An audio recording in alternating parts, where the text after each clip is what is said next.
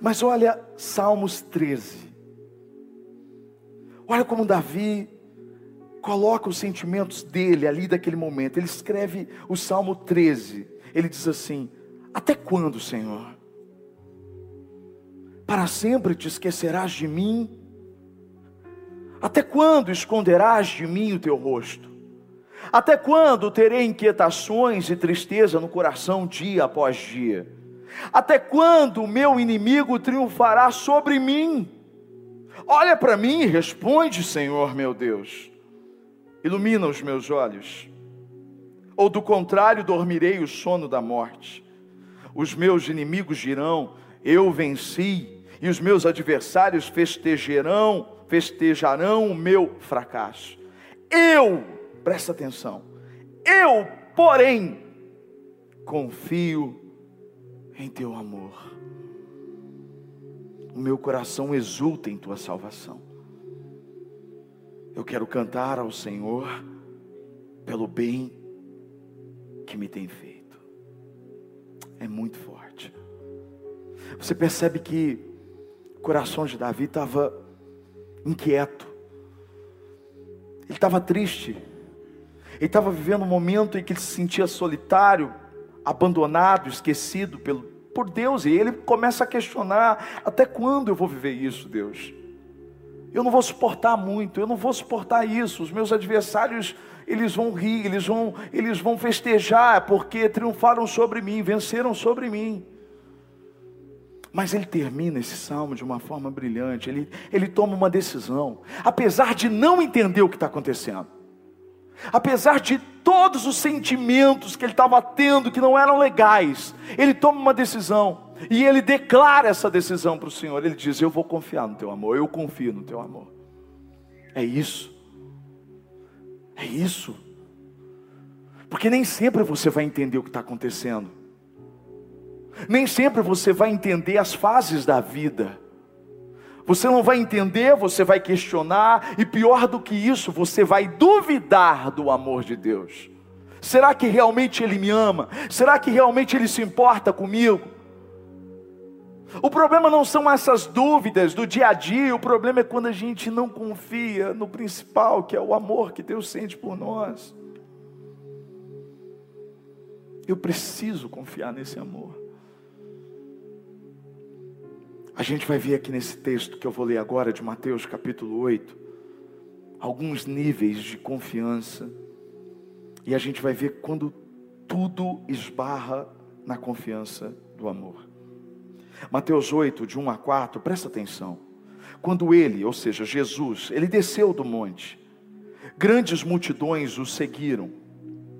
Um leproso aproximou-se, adorou-o de joelhos e disse: Senhor, se quiseres, pode purificar-me.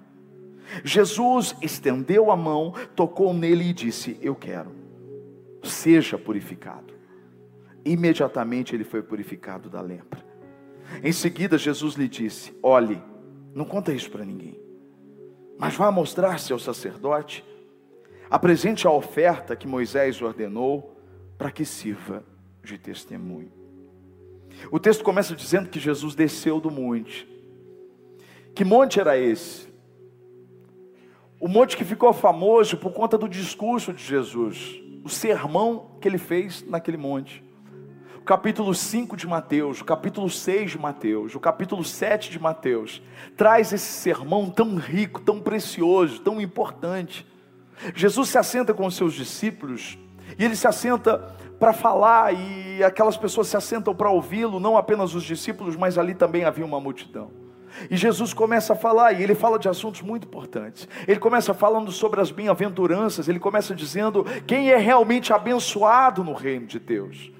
Bem-aventurados são os pobres, bem-aventurados são os que choram, bem-aventurados são aqueles que são perseguidos. E ele começa a reclassificar tudo isso. Aí daqui a pouco ele começa a falar dos mandamentos, mas mais do que isso, ele fala do caráter, como deve ser o caráter do cristão, que não deve julgar, que deve se olhar ele começa a ensinar coisas a respeito dos falsos profetas, aqueles que chegarão diante dele no último dia e dirão: Olha, em teu nome a gente fez isso, em teu nome a gente curou, a gente expulsou demônios. E Jesus disse: Olha, para esses eu vou dizer: vocês afastem de mim, porque eu não conheço vocês.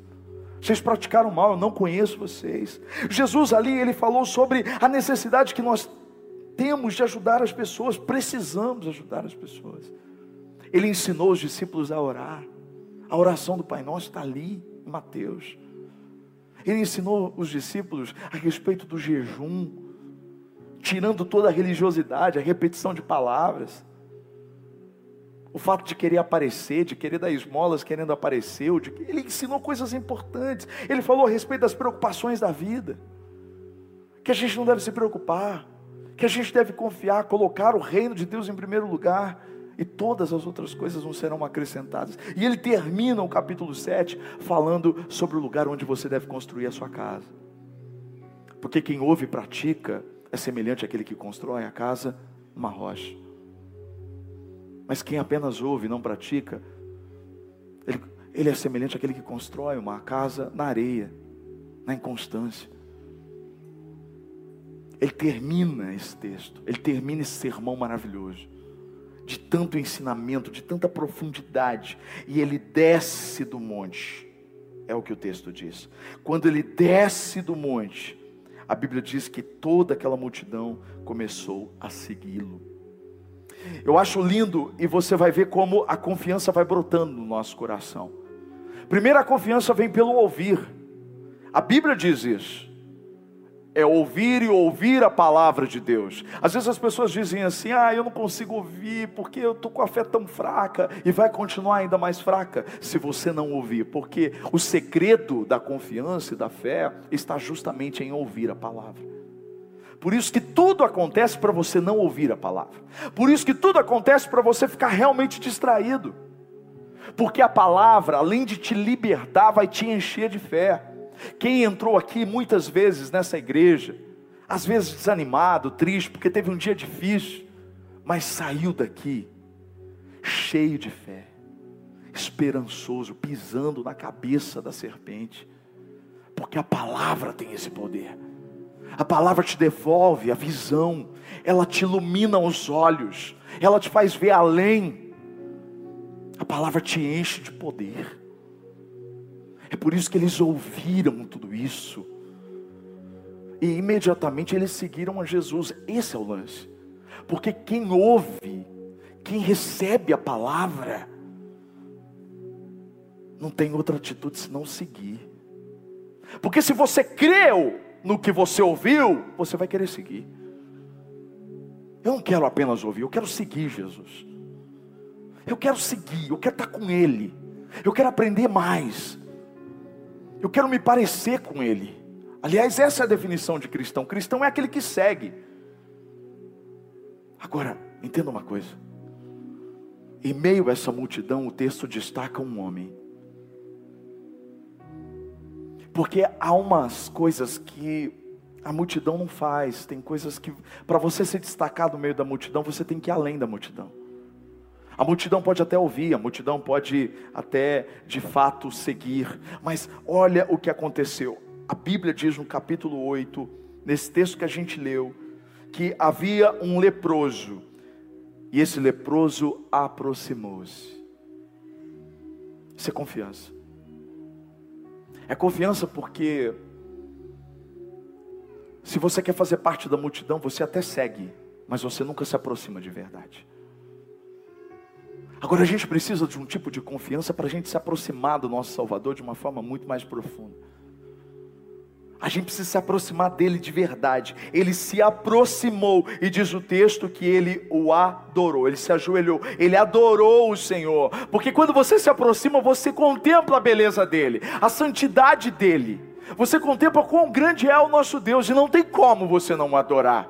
São passos de fé. Primeiro você ouve, depois você segue, depois você se aproxima, aí você adora. Ele adorou, ele fez tudo isso. E na sequência ele se dirige a Jesus como Senhor. Isso é fantástico. Ele está dizendo, quando ele chama Jesus de Senhor, ele está dizendo: Eu te reconheço como autoridade, eu te reconheço como o, o absoluto, aquele que tem a palavra. Senhor é isso. Muitos chamaram Jesus de mestre.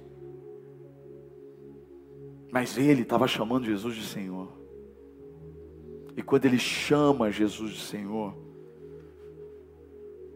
ele faz uma pergunta, e é essa pergunta que abre uma lacuna nessa conversa da confiança.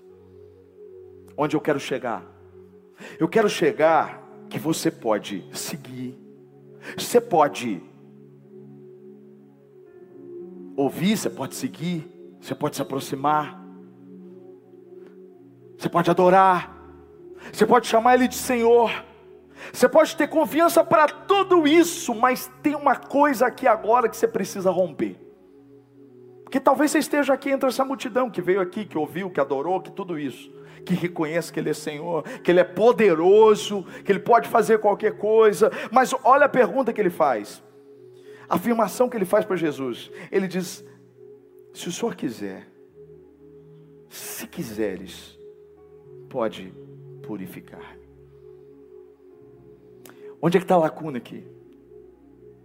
É mais ou menos eu até creio que Deus pode fazer,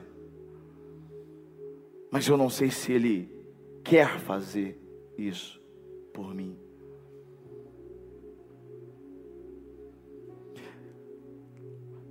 Às vezes você diz, eu confio que Deus pode tudo.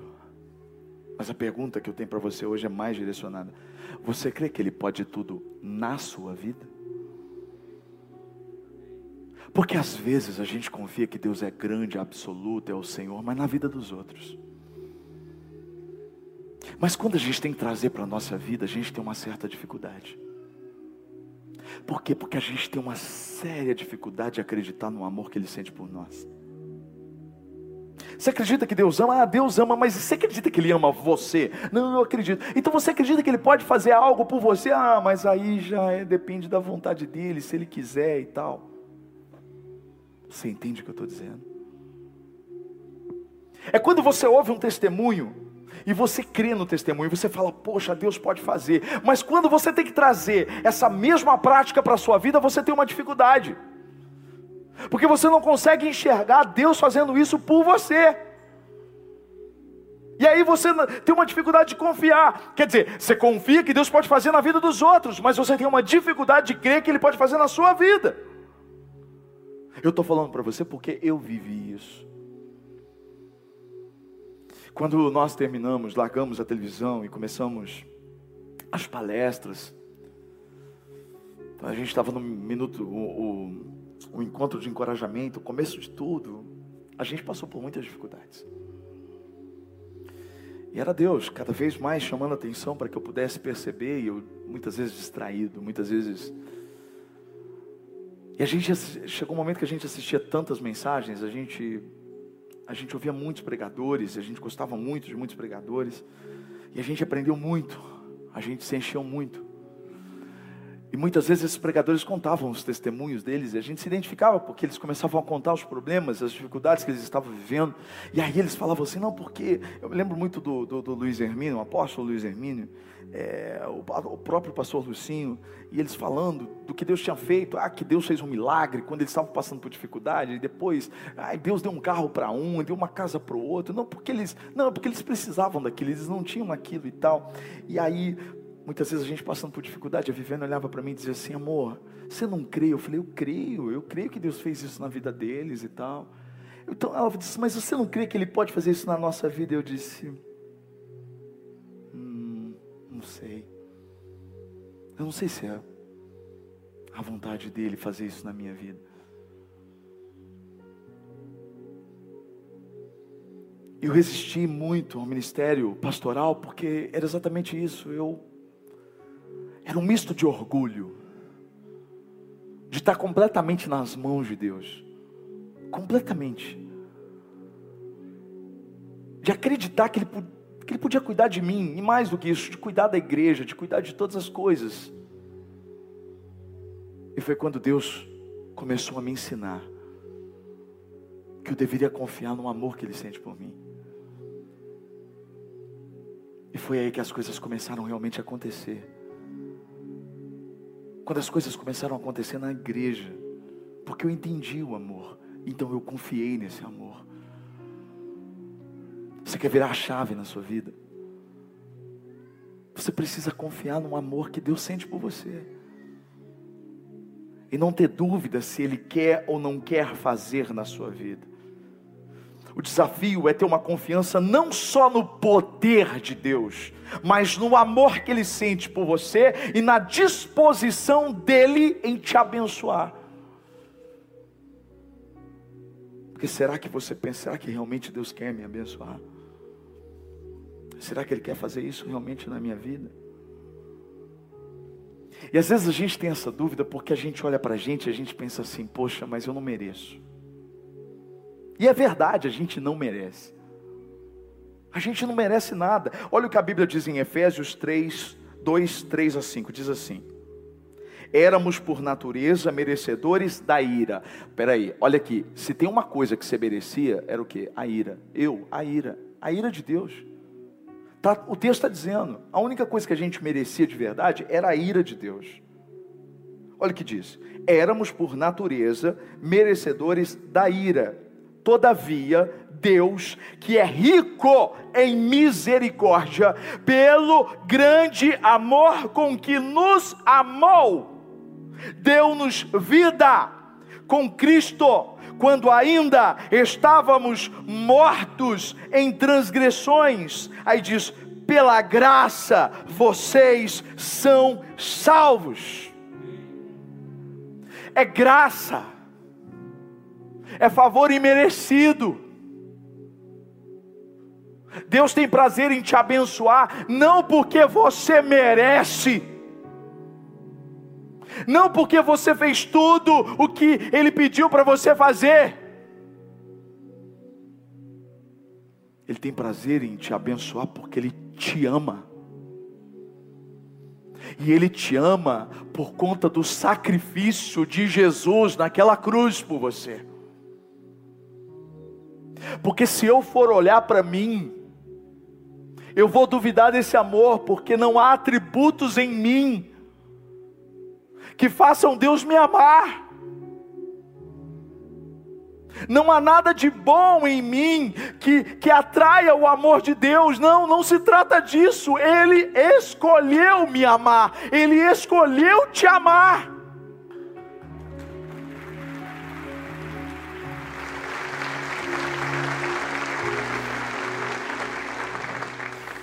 Mas o diabo ele quer colocar isso dentro da sua cabeça. É por isso que ele é o acusador. Ele coloca diante de você o fruto, te seduz a comer aquele fruto, você come o fruto e na sequência ele te condena que você comeu o fruto. Você não é digno. Quem é você para orar? Quem é você para estar na casa de Deus? Quem é você para fazer isso, para cantar? Quem é você? Quem é você? E ele começa a te acusar, e ele começa a te acusar, e ele começa a te acusar, e aí você começa a acreditar: Deus não me ama mais, não porque eu errei, porque eu falei, porque eu fiz isso. Ah, cara, é como se assim. Se eu olhasse para o Davi, e porque ele fez uma bagunça, porque ele pegou o chocolate e espalhou pela casa inteira. Eu olhasse para ele, você fez isso, Davi. Estou te amando menos agora.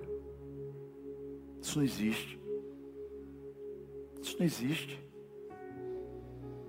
Os erros do Davi não mudam o amor que eu sinto por ele. Eu sinto muito, ele só vai ter que ser limpo. Vai ser um processo. Algumas coisas vão atrasar. O que eu estou dizendo para você é que quando você se suja, o amor de Deus não diminui por você. O que você vai enfrentar depois é a consequência de ter se sujado. Mas Deus continua te amando. E as bênçãos dele, o amor dele, tudo que está não está ligado a isso. É por isso que eu preciso confiar nesse amor. Quando esse, esse homem leproso, eu quero que você entenda que a lepra era uma doença diretamente ligada ao pecado. Esse homem era isolado, não era nem para ele estar tá ali no meio daquela multidão. não era nem para ele ter se aproximado de Jesus. A lepra era uma doença incurável. Essa pessoa vivia isolada, ridicularizada, exposta, porque era como se dissesse: Eu pequei, e eu estou vivendo a consequência do meu pecado, estou fora do convívio das pessoas.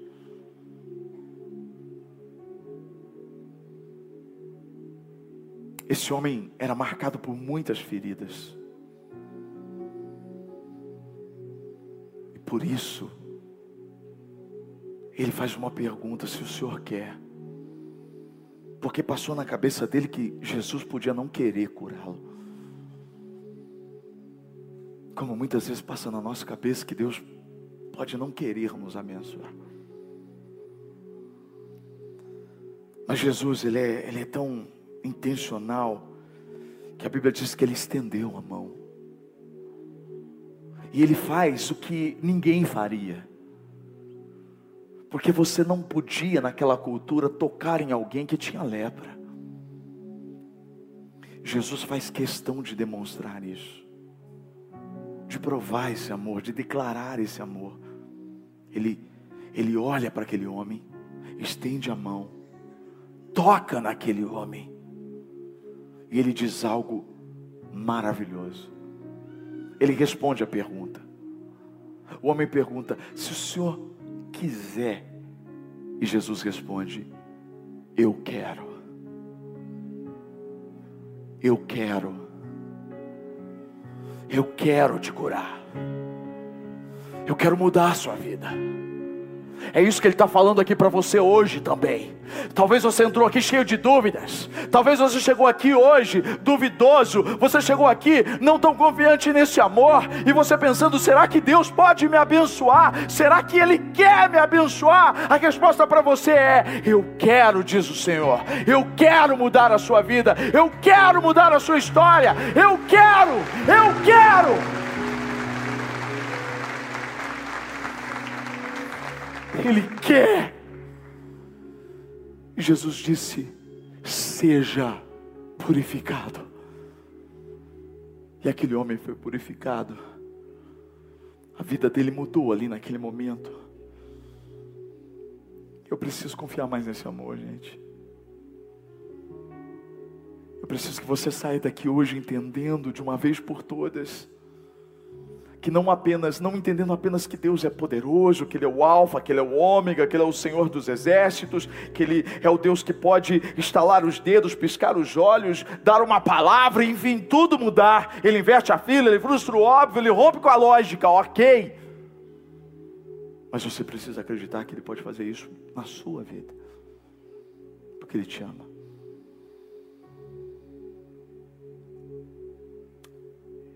Ele está mandando uma mensagem hoje para você dizendo: Eu te amo. Você vai responder como as mulheres? O que o Senhor quer, Jesus? Será que o Senhor errou? Será que não é meu vizinho aqui do lado que está ouvindo o culto? Não é para mim. Não, é para você. Ele está dizendo: Eu te amo. Eu te amo. Eu quero cuidar de você. Responda para Ele. Feche os olhos. Abre seu coração para Ele agora. Responde a declaração que Ele está fazendo para você. Retribua. Perdoa, Senhor. Todas as vezes que duvidamos desse teu amor. Todas as vezes que acreditamos que o Senhor é capaz de fazer na vida das pessoas, mas no fundo nós fugimos porque temos medo de o Senhor não fazer na nossa. Perdoe, Senhor, porque por muitas vezes te seguimos, te ouvimos, te adoramos, te reconhecemos como Senhor, mas duvidamos do teu amor, porque olhamos para nós. E se a gente olhar para nós, realmente não há nada amável em nós. Mas a gente olha para Jesus, porque nós somos justificados nele. E nós queremos te amar de todo o nosso coração, Senhor. Retribuir a tua declaração. acreditando e te declarando o nosso amor, porque nós também te amamos. Hoje nós entendemos, entendemos o teu amor. Não permita que ninguém saia daqui sem, sem entender esse amor, ou que esqueça desse amor amanhã. Fala conosco ainda mais através do teu Espírito, Senhor. Tem ciúmes de mim. Oh, Deus. O seu amor é como um furacão e eu me rendo ao vento de sua misericórdia.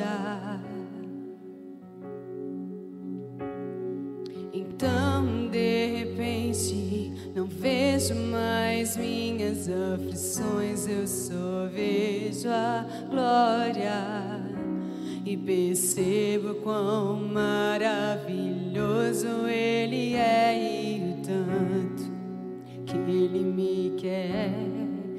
Isso. Oh,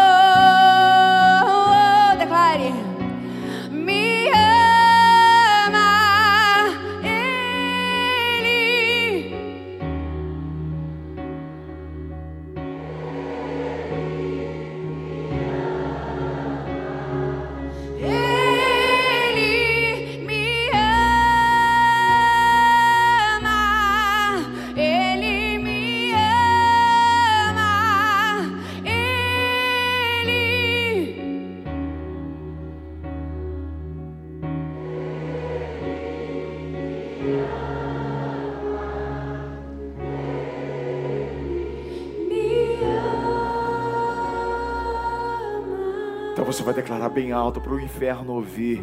Diga: Deus me ama. Diga bem forte, mais forte, diga mais forte. Mais forte, mais forte, mais forte. Ah, se você crê nisso mesmo de verdade, aplauda Ele. Obrigado pelo teu amor, Senhor. Saber que o Senhor nos ama muda tudo. Obrigado, Jesus. Obrigado, Jesus. Obrigado, Jesus. Que o grande amor, esse amor maravilhoso do Deus Pai, a graça do Deus Filho e a comunhão com o Espírito Santo, seja agora sobre você, sobre a sua casa, hoje para todos sempre. Amém. Que você leve esse amor para dentro da sua casa, para o seu trabalho amanhã. Fecha os seus olhos, fica sentado um instante, medita mais um tempinho nessa palavra. Somos sua herança e nosso galadão. Seu olhar de graça nos atrai a redenção. Essa graça é um oceano, estamos afogando. O céu se une à terra como apaixonado. Meu coração dispara em meu peito acelerado.